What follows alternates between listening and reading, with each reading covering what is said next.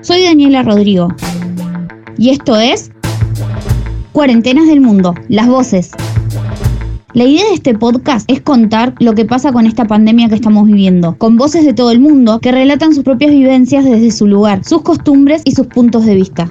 Cuarentenas del Mundo, bueno, como para comenzar, Fabio, quiero que me cuentes cuántos años tienes. 46. 46. ¿En qué parte de Italia vivís? En el norte, en Milano. En Milano, o sea que el norte fue el más afectado por la pandemia. Sí, sí, sí.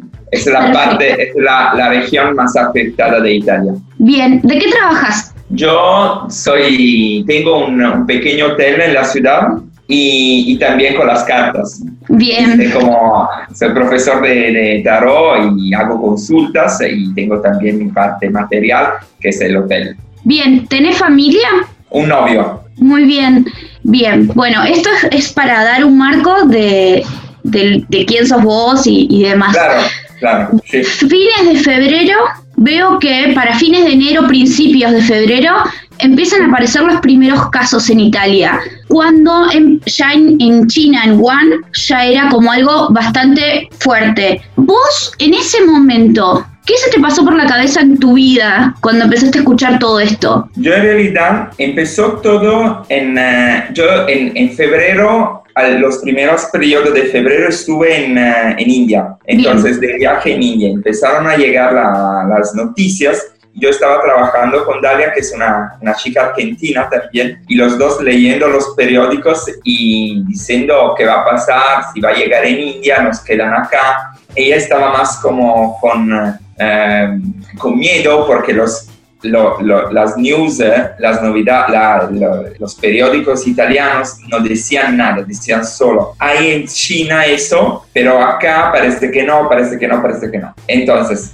regresamos a Italia más o menos a mitad de febrero y todavía estaban solo casos de chinos llegando de China, que como muy pocos, diciendo, va, y todo, todo el mundo decía, no, no, no, no, no, no. Entonces, como la percepción era, no es algo para nosotros, es algo que afecta solamente el oriente, ¿entiendes? Siendo Sí. afuera de lo que está acá.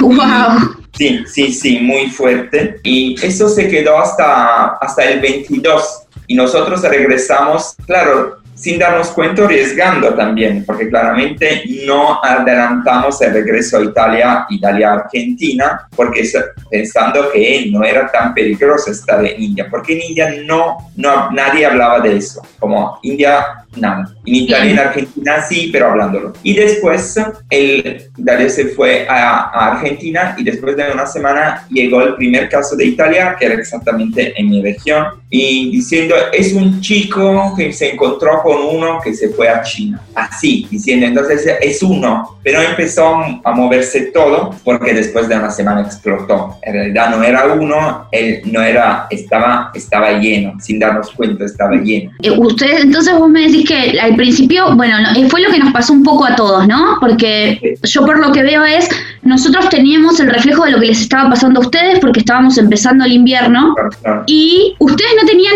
nada porque los- la gente en China como que no se daba demasiada información de lo que estaba pasando, entonces ustedes lo tomaron como muy naif y Claro, los agarra de golpe. claro, claro, es así. En este caso, el gobierno propone el aislamiento obligatorio con, el, con la escalada de casos porque era como, bueno, Sí, empieza la primera semana, cierran las escuelas y después empiezan a cerrar más. Eh, Antes empezaron a cerrar solamente la, donde yo vivo, la región donde yo vivo, y después cerraron todo. En dos, dos, diez, sí, en dos semanas cerraron todo. en ese momento, eh, ¿vos consumís medios de comunicación o solamente lees el diario y te informás de ese, de ese modo? Solamente el diario. ¿Y No, un poco, leyendo, un poco leyendo de acá y de, de allá, porque también mi prima tiene, es una bióloga y tiene información científica, entonces ella me envía, me envía papeles científicos. ¿Cómo notaste que la sociedad reacciona ante el Estado que les dice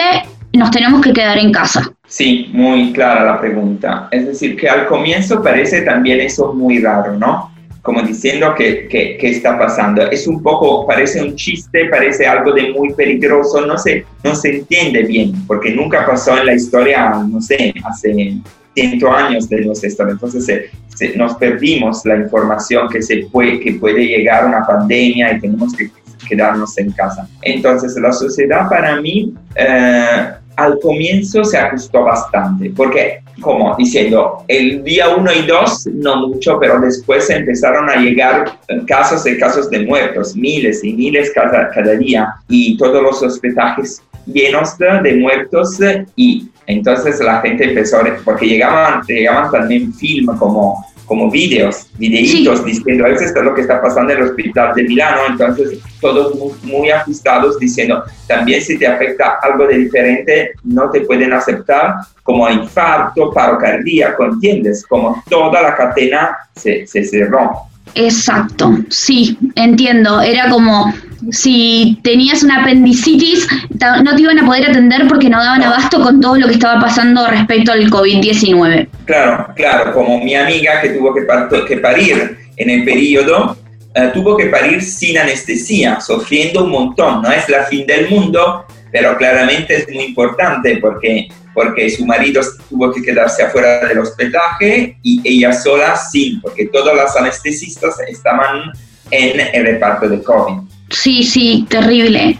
Sí, sí, todo complicado, eh, por multiplicándolo por mucho porque eh, todo estaba abocado a eso. El sistema de salud se satura, ¿no? Yo entiendo que en Italia existe un sistema de salud público al que vos podés acceder, que no es como en Estados Unidos que el sistema de salud es privado. Sí, Entonces, el, eso está buenísimo y se satura se empiezan a morir de a miles. Y acá en Argentina llega la noticia de que en Italia y en España empiezan a elegir quién vive y quién muere porque tienen que elegir entre salvar al padre de 45 años con niños o al abuelo que ya vivió toda su vida. Me parece algo terrible y de hecho me dan ganas de llorar cada vez que lo, que lo recuerdo. ¿Cómo se enteran ustedes, la, la sociedad, de que esto estaba pasando ¿Cómo lo toman? ¿Cómo lo tomaron los medios de comunicación? Parece, al comienzo cuando llegó la información parecía una mentira, diciendo están exagerando y después ya realmente empezaron a llegar hojas blancas del hospedaje diciendo esas son las preguntas que te tienes que hacer de frente a dos personas porque faltaban respiratorios, las máquinas para respirar faltaban, entonces hay dos personas, tiene que, y, y llegó como el formulario para, elegir entre uno y el otro, la, edad, todo, toda una, una, serie de preguntas para, y también el estado físico, si estaba bien o no bien, porque si tienes otras cosas, decían mejor morir así o así. Y también a veces te lo decían al teléfono, diciendo no podemos llegar, entonces es mucho mejor morir en tu casa que morir en el hospedaje porque no tenemos más respiratorios. Entonces la gente se quedó en casa muriendo en casa para no irse a morir solo, porque muchas veces pasó también que la gente estaba como prisa, como llegaba, llegaba la ambulancia y, y de gente nunca más vio su papá, su mamá, su, su, su pareja y todo, porque claro, después de lo, se, se, perdió la, se pierde la información de dónde está el hospedaje, nadie te dice nada, te decía, ahora es diferente. Súper fuerte, o sea, me imagino eso de llamar porque sos un COVID y si te no cumplías con ciertos requisitos no tenías derecho a acceder al sistema de salud, básicamente. Claro, si tienes algo, eh, es decir, sí, es decir, el, el sistema está saturado, no tenemos eh, respiratorio, para respirar, para hacerte respirar, entonces tenemos que elegir quién sobrevive, quién sobrevive. Y el público, eh, es decir, que todo el privado se puso a, trabajar con el, con el privado, el privado se puso a trabajar con el público, todos juntos. Eso fue bueno, no estaba gente que podía pagar, no, eso no nos pasó. Bueno, eso es, está buenísimo, eso estuvo, está buenísimo. Uh, qué, qué terrible, me, me, impactó mucho lo que me acabas de contar, disculpa muy fuerte. Sí, bueno, pero después de, que pasó todo esto, ustedes empezaron a, después de la disminución de los casos, empiezan a relajar las cuarentenas, eh, las, los confinamientos. ¿Cómo actuó la gente cuando empezó, cuando se le dijo, bueno, podés volver a, podés empezar a ir a tomarte una cerveza con tu amigo en el bar, podés empezar a visitar familiares cercanos? ¿Cuál, cuál fue la actitud apenas empezaron a abrir. Claro, fue progresivo, ¿eh? claramente, no todo en un día. Después que empezaron, un día, después de dos semanas empezaron a abrir los cafés y después como, como añadiendo cosas que se podían hacer. Y más o menos regresamos a la normalidad, entre comillas, en un mes. Y todavía estamos en eso porque me parece que ahora, porque acá es realmente es verano, entonces la gente quiere ir al boliche, quiere ir en, en, en cualquier lugar para, para, divertirse, ¿no? Para disfrutar. Sí. Y, la, hay mucha gente que se, claramente, como imagino en todo el mundo, se impactó psicológicamente. Entonces, el primer mes fue muy tranquilo todo el regreso a la normalidad, porque la gente estaba muy ajustada y se estaba acostumbrado a vivir realmente sin salir nunca de la casa. Entonces, el primer mes, dos meses se quedaron bastante, bastante tranquilos.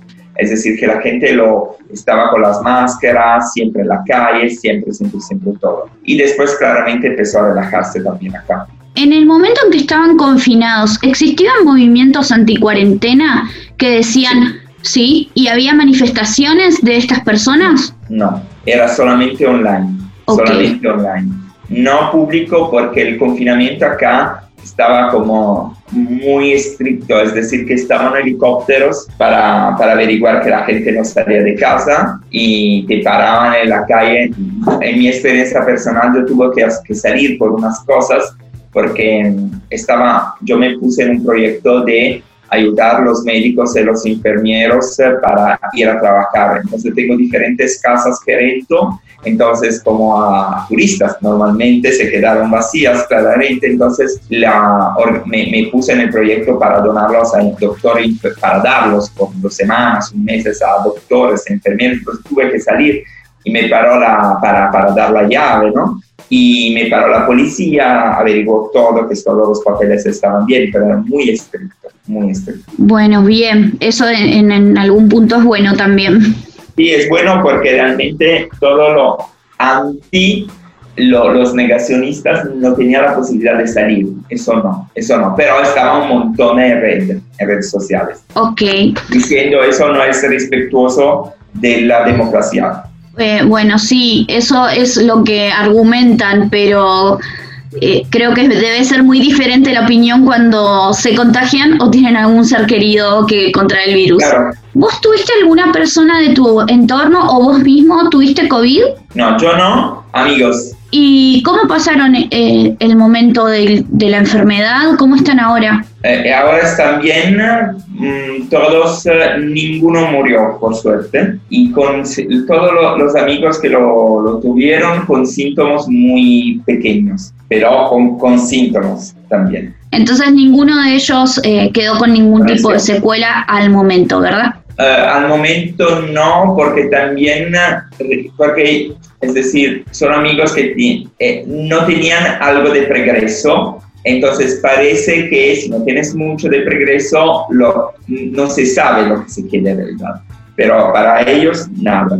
Me alegro, me alegro que estén bien entonces. Fabio, ¿cómo sentís que, que se comunicó desde el gobierno, los medios de comunicación? ¿Sentís que fue buena la tarea? Si bien creo que se podría haber hecho más, eh, también justifico de no se sabía nada cuando les pasó esto a ustedes. Entonces es como, bueno, tal vez hacerle como algún reclamo al gobierno y demás, pero ¿cómo sentís que fue tratada la pandemia? ¿Sentís que fue bueno a pesar de todos los muertos? ¿Qué, ¿Qué, opinas? Lo que pasa es eso, Italia fue el después de China, Italia fue el primer país que explotó y fue el primer país afuera de China, es decir, que China no es una democracia, fue el, el primer eh, país democrático que tuvo que cerrar todo. Entonces, pienso que ahora con los ojos de, después me, me, dijo, nos pusieron en riesgos para, porque no, no hicieron la verdad al comienzo, porque ellos sabían lo que estaba pasando y no decían nada para seguir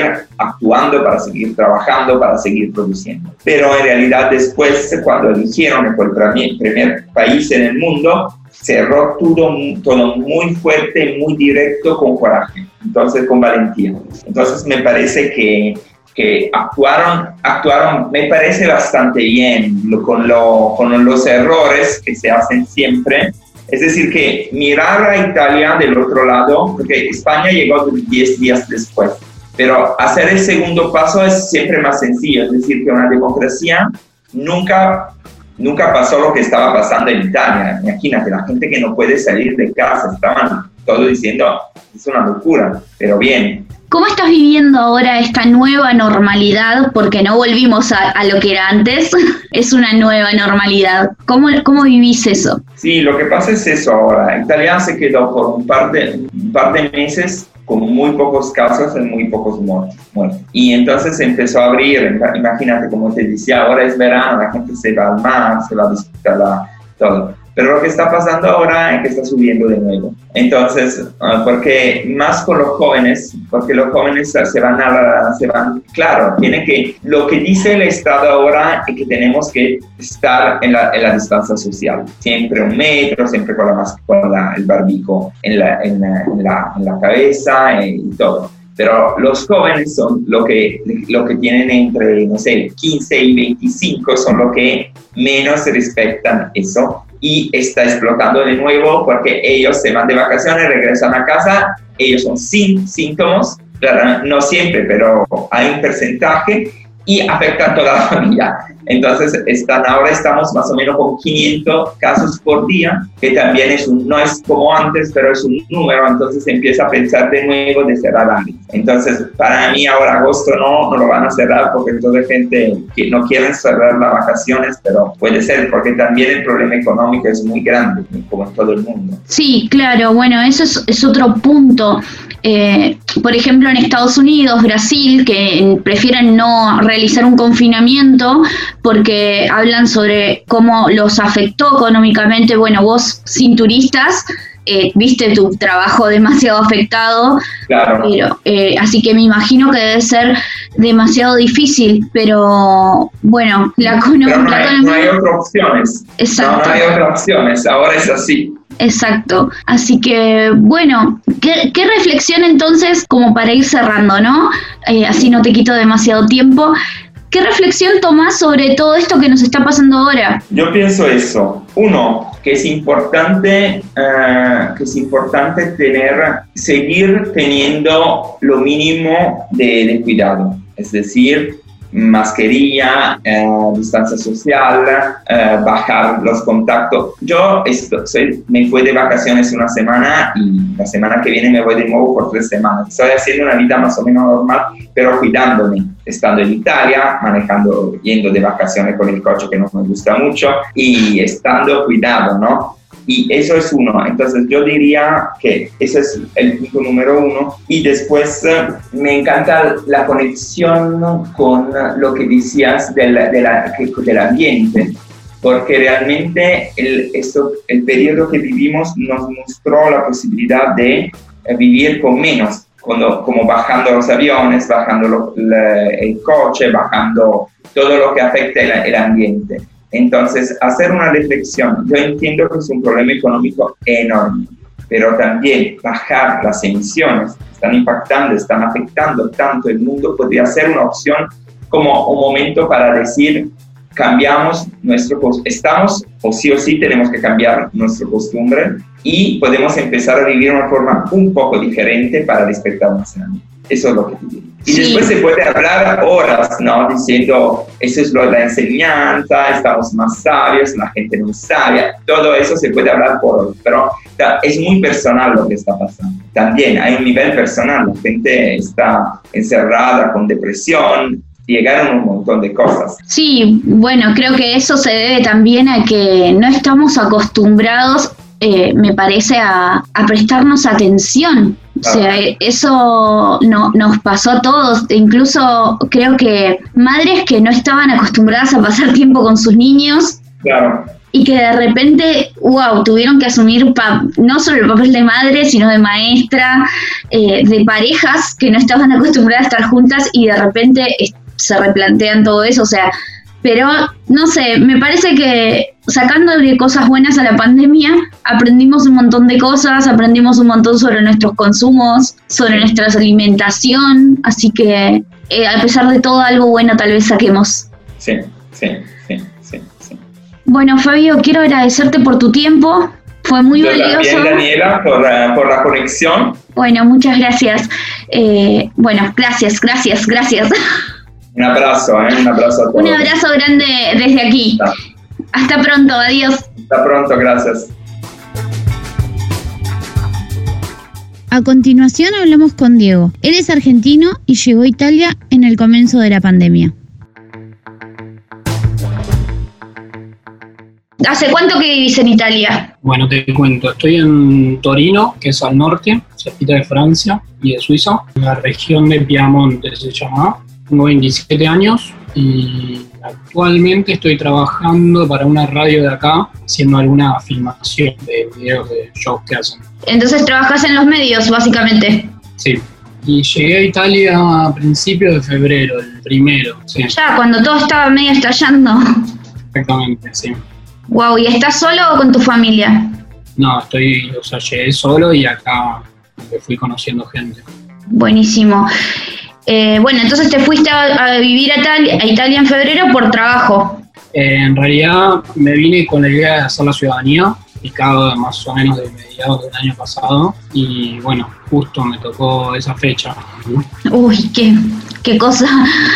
Bueno, Diego, cuando vos fuiste a Italia, que fue en esta época que justo estaba como estallando todo y ya se hablaba del coronavirus en febrero, de que ya estaba en China haciendo como un poquito de lío, ¿nunca se te cruzó por la cabeza que iba a pasar todo esto que pasó? ¿Nunca no se te dio esa duda? Fue como, bueno, esto debe ser una gripecita más y esto no va a llegar. Sí, y a ver, la realidad, yo justo me estaba empezando todo, estaba viajando para acá desde, hice un viaje desde Israel, escala en París, y no estaba ni enterado de todo esto. De hecho, me sorprendió mucho porque en el aeropuerto, en los aeropuertos estaba toda la gente con barbijos y yo no estaba ni al tanto, no, no entendía por qué. Y, y, eh, bueno, en, alguno, en, en la escala que fue un poco larga, me terminé incluso enfermando, igual fue una gripe normal, pero nada, no sé si también fue un poco psicológico por ver a todo el mundo así. Así que no, no me lo esperaba, tampoco estaba enterado. Yo tampoco igual no soy una persona muy de leer las noticias, así que no estoy muy enterado. Me entero más por el boca en boca o si hay algo importante que, que lo mandan en los grupos. No es que estoy todo el tiempo mirando las noticias. Claro, es como que cuando empezó a estallar todo y tu familia te empezó a decir, che, vos estás en el medio de algo grosso, que, que estás bien, en ese momento tomaste conciencia de, de todo esto que estaba pasando. Totalmente. Y de hecho los primeros días que estuve acá tampoco era, no se hablaba mucho del tema hasta eh, mediados de febrero, pero fueron dos semanas sobre todo tranquilas, y a mediados de febrero empezó ahí sí a correr fuerte el rumor de que estaba llegando muy fuerte Italia y estaban empezando a evaluar a, eh, todo esto de confinamiento y demás. Estas dos últimas dos semanas de febrero para vos fueron como, bueno, está empezando a llegar, la gente está empezando a, a ver rumores de que se viene fuerte y demás, pero llega un momento en que el gobierno establece la cuarentena obligatoria, el confinamiento obligatorio. En Sí. ese momento, Principios de marzo, o sea, la primera semana de marzo. la primera semana de marzo, el gobierno italiano dice, bueno, eh, cuarentena obligatoria, todos adentro. ¿Cómo tomaste vos como extranjero recién llegado de esto y cómo viste que la sociedad italiana en ese momento tomó todo lo que estaba pasando? Y, a ver, para mí fue un poco choqueante en el momento, pero dentro de todo lo tomé bien, o sea, yo igual también soy una persona muy de quedarme encerrado y no salir mucho, y aparte era invierno en ese momento, hacía mucho frío, así que dentro de todo, o sea, lo, lo tomé un poco relajado al principio, pensando también que iba a durar poco, así que nada, fue como relajado. Un- igual un poco de incertidumbre porque justo había recién llegado, mi idea también era conseguir un trabajo para estar estable tener problemas en el lugar económico. Así que bueno, también hubo un poco de incertidumbre. Pero decidí obviamente hacer caso y quedarme encerrado porque era, era obligatorio y era lo que había que hacer para que esto pase más rápido. Y la sociedad, la realidad es que no conocía todavía mucho, mucha gente, pero yo creo que en un principio se vio un cambio de que la gente lo respetaba y, eh, o sea, había menos gente en la calle, pero no, no tanto como hubo después. Se puso más serio y, pero en un principio era como que no todo el mundo usaba barbijo, obvio que eh, los locales ya estaban cerrados, la mayoría, pero ibas al supermercado y en un principio no era obligatorio el uso de barbijo, entonces había de todo, estaba la gente que sí se cuidaba y gente que no Vos decís, bueno, cuando empezó todo, la, la, sociedad era como, bueno, sí, si bien no había grandes, grandes aglomeraciones de gente y vos ibas al supermercado, encontrabas a gente que no tomaba conciencia y se iba al supermercado sin barbijo. Entonces, cuando estalla todo, que el, el sistema de salud colapsa, en ese momento la gente dijo, uy, la cagamos y tenemos que empezar a cuidarnos más. Sí, totalmente. En ese momento, los medios de comunicación, eh, desde que empieza la pandemia, que vos decís, bueno, empieza el confinamiento y esto, vos, bueno, ya me dijiste que no lees mucho las noticias, sino seguramente ni veas los noticieros, pero con lo poco que vos pudiste observar, ¿cómo notaste que los medios de comunicación tomaban esto? O sea, ¿de forma seria o para tu gusto irresponsable? A ver, por lo que yo vi, más, más que nada me llegaban noticias de un diario acá muy conocido que es La Estampa, el diario... Ponele nuestro Clarín. Claro, sí. Que llega a todo el país, porque mal que nos pese federal y llega a todo el país, pero bueno, La Estampa. Y y ahí veía noticias, eh, más que nada leía sobre los comunicados oficiales. En un principio sentí que las medidas fueron un poco relajadas, esto de eh, la gente, bueno, no, no, estoy seguro bien si hablaba sobre este tema, pero veía como que la gente no lo respetaba del todo y no usaba el barbijo siempre. No sé si en los primeros decretos salía que era obligatorio o no, pero yo creo que por lo que leía, las medidas que tomaban y cómo lo comunicaban estaban bastante bien, eran precavidos. Buenísimo. Diego, ¿y el sistema de salud en Italia eh, cómo funciona? Porque me imagino que vos siendo extranjero, si yo estuviera en otro país que no es Argentina, que sé que el sistema de salud es gratuito y me agarran en medio de una pandemia, estaría súper desesperada porque sé que en muchos países eso no existe. ¿Cómo funciona en Italia? Bueno, en Italia también hay, hay, sistema de salud gratuito. De hecho, yo cuando llegué y empecé a hacer el, el trámite de la ciudadanía, te dan una, una carta que se llama Tésera Sanitaria. Con eso vos tenés cobertura de salud pública en toda la Unión Europea. Eh, y a mí me han dado una de extranjero que tenía una validez de, creo que eran ocho meses. Así que, o sea, tengo cobertura.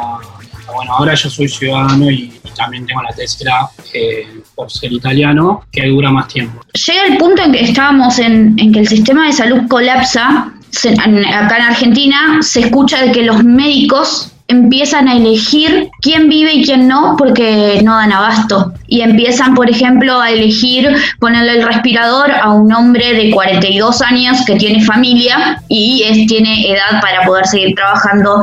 Y lamentablemente las personas mayores que ya habían vivido una vida no y los dejaban morir. ¿Cómo tomó la sociedad esto? ¿Cómo lo comunicaban? O sea, ¿cómo se enteran ustedes eh, como italianos de que esto empezaba a pasar? Y yo creo que ese fue el, como un punto mayor conciencia en donde la gente empezó a respetar al 100% todo, más que nada por esto, porque yo creo que es un poco de empatía y te puede, le puede pasar a cualquiera que un pariente suyo mayor no, no lo puedan tratar justamente por esto, porque los hospitales no dan abasto, entonces yo creo que ahí sí fue un cambio serio y pasó a estar la calle despoblada, todo el mundo encerrado, obviamente si vas al supermercado, todo el mundo con barbijo, se podía ir solo de una persona al supermercado, no más de una persona. Y eso se respetaba. Eso se respetaba todo, sí. Perfecto.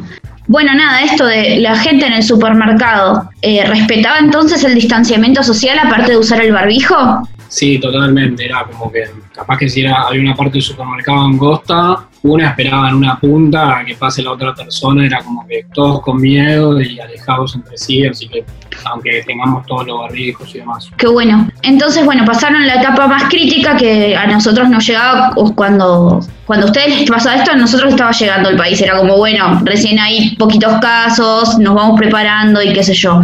Cuando nosotros empezamos a dar el pico, ustedes empiezan a abrir la cuarentena. Pasó más o menos lo que pasó acá cuando empezaron a abrir. La gente salió de golpe a las calles. Después de que la gente sale de golpe a las calles y se había como dado a decrecer la curva de contagios y todo, vuelve a haber, vuelve a haber picos de contagios, eh, la gente igual se empezó a juntar de golpe o, o, fue más precavida al hacerlo. No, fue todo mucho más súper precavido. Una vez que ya sentís que el gobierno está relajando un poco las restricciones, eh, yo creo que el ciudadano en ese momento dice, bueno, no voy a no voy a hacer algo indebido en este momento porque puedo volver a lo que estaba antes y justamente es algo que no quiero. Entonces en un principio fue todo muy cuidadoso. Yo creo que una de las primeras cosas que empezaron a abrir fueron los parques. La gente sí se juntaba, se empezó a juntar en grupos, pero con distancia, con barbijos. No fue algo repentino de que todo el mundo libremente sin barbijo y cerca uno del otro. Hubo esto de que la sociedad, eh, por miedo a volver a lo que pasó antes, a lo que estábamos antes, decidió seguir tomando cuidados. Perfecto. Diego, eh, ¿cómo vivís entonces ahora esta nueva realidad? ¿Cómo, ¿Cómo te sentís al respecto? O sea, ya es verano, ya es temporada de salir, es, es, vacaciones en Italia, están como más eh, relajados con todo esto que pasó, pero ¿cómo viven esta nueva realidad? Creo que, a ver, ahora sí está todo relajado, se sigue cuidando a la gente totalmente igual, porque ya es, bueno, en los transportes públicos hay que usar barbijo, para entrar a cualquier comercio tenés que usarlo, la calle 50-50 o 60-40 de gente usa barbijo y gente que no, pero eso sí, para entrar a los comercios, y yo creo que después, más en el ámbito así social y en la cabeza de uno, yo creo que se tomó una conciencia de ciertas cosas que eh, no sabíamos que las teníamos, nos dimos cuenta justamente por todo esto que vivimos, como hecho de poder tener la libertad de salir a hacer lo que quieras, hasta el, sentimiento de un abrazo con una persona, poder hablar cara a cara con una persona. creo que era algo que eh, últimamente no se estaba teniendo mucho en cuenta y se estaba apreciando. Después de todo esto, creo que fue como una lección, eh, por lo menos para mí, de todas estas cosas que no sabíamos de todo que teníamos y no las apreciábamos del todo. Sí, es lo que nos pasa un poquito a todos, ¿no? Como antes no era tan importante un abrazo y ahora daríamos muchas cosas por, bueno, por lo menos acá que todavía no, no termine el confinamiento, daríamos todo por darlo. Una, una de las últimas preguntas, así no te quito más tiempo. La gente en, en, la parte del confinamiento, en la época en que ustedes tenían que hacer confinamiento estricto, ¿existía gente que estaba en contra del confinamiento o que igual lo rompía porque total no pasa nada? A ver, en mi experiencia y por lo que vi yo, no, no vi ningún caso así de gente que alguna protesta o de no respetando las indicaciones. La verdad que no, o sea, sí ves algunas personas como que usan el barbijo eh, con la nariz tapada o, demás, pero bueno, eh, no vi gente ya militando por esto como diciendo, si alguien le decía algo, una vez que la gente se ponía a debatir este tema de que no hacía falta. Por lo que vi yo, que es súper... No, no, no, está bien. tu experiencia, vos viste que no, que la gente entendió que la cuarentena era necesaria, la respetó y, se cumplió. En, el, en, en, tu círculo, ¿tenés alguna persona que haya tenido COVID o en este caso vos me contaste que no, que no tuviste, no te contagiaste, que lo que tuviste fue una gripe leve, pero ¿tenés alguna persona de tu círculo que haya contraído el virus? A ver, de mis círculos, personas que conozca, yo directamente no, no vi ningún caso tampoco es que conocía a mucha gente realmente porque acaba de llegar, pero escuché casos desconocidos, conocidos desconocidos, diría, que sí tuvieron y, bueno, se recuperaron. ¿Y esas personas que vos sabes que tuvieron, sabés si quedaron con alguna secuela, si ahora están bien o si el coronavirus los dejó, o sea, obviamente se curaron? ¿El haberse curado implicó que le quede alguna secuela de la enfermedad o están bien? Eh, justo en este caso particular no dejó ninguna secuela. Bueno, genial. Por lo menos, bueno, que se vea ahora, que se exprese ahora, ¿no? Bueno, genial, eso está buenísimo. Y después escuché casos de gente que dijeron como que siento que lo tuve porque estuvo durante el confinamiento estando encerrados, se sintieron un poco enfermas con algunos de los síntomas, no se trataron, no, no fueron a hospital ni nada por miedo y se curaron pero nunca se supo si realmente tuvieron. Claro, por ejemplo, nunca se hicieron la prueba de anticuerpos para ver si efectivamente tuvieron coronavirus. Bien, genial, eso es buenísimo. Bueno, Diego, ya como para cerrar, ¿cuál es la, tu reflexión sobre todo esto que está pasando como general en el mundo? Porque desde mi punto de vista, ¿no? Eh, yo creo que esto llegó como para decirnos, decirnos a la humanidad, che, basta, hasta acá llegamos, este es un punto de quiebre, tengo que hacer esto para que recapaciten y tomen conciencia de un montón de cosas horribles que están pasando. Creo que el coronavirus nos afecta a todos y está de boca en boca porque afecta a sociedades eh, ricas como Europa, Estados Unidos, ahora nos toca vivir en Latinoamérica que existe una clase media, pero la realidad es que creo que estábamos matando al mundo a poco y el mundo nos dijo, les tengo que poner un freno, porque a pesar de desastres naturales, el cambio climático que es súper evidente, no paran. como casi como poético, ¿no? De que el mundo nos tenga que decir, che, viejo, hasta acá llegué. ¿Vos qué, qué reflexión tomás al respecto? Y yo creo que, a ver, totalmente como decís, es algo que el, mundo nos está demostrando que hay que hacer cambios realmente. Eh, y, o sea, sí, que el mundo nos está demostrando que tenemos que realizar un cambio totalmente. Es algo totalmente nuevo que nunca nadie se esperaba que podía llegar a pasar. Eh, histórico también, porque yo creo que esto va a quedar en historia, lo van a estudiar. Yo creo que va a producir buenos cambios en la sociedad. Se va a tomar conciencia en muchísimos sentidos, en mi opinión igual, pero el cuidado del medio ambiente, hasta el cuidado de los animales, en muchos aspectos, y también la relación interhumana, de cómo nos tratamos, eh, apreciar un poco más la vida. Se van a venir cambios buenos a futuro, lo que espero. Está bueno también un poco ver lo bueno de algo malo que, que pasa, o sea, el lado positivo y ver las cosas que se pueden llegar a cambiar para, para en un futuro estar mejor, ¿no? Bueno, sí, es, es así. Yo pienso igual que vos, como sacar lo bueno de lo malo. Bueno, Diego, te quiero agradecer por este tiempo que me diste para poder contar tu experiencia. Fue muy valioso porque tu situación fue súper particular en esta pandemia, así que estoy muy contenta de que la hayas podido compartir. Y bueno, nada, eso. Eh, hasta acá llega el podcast, así que bueno, buenísimo, Diego. Bueno, gracias. gracias a vos. Chao, chao. Chao, chao.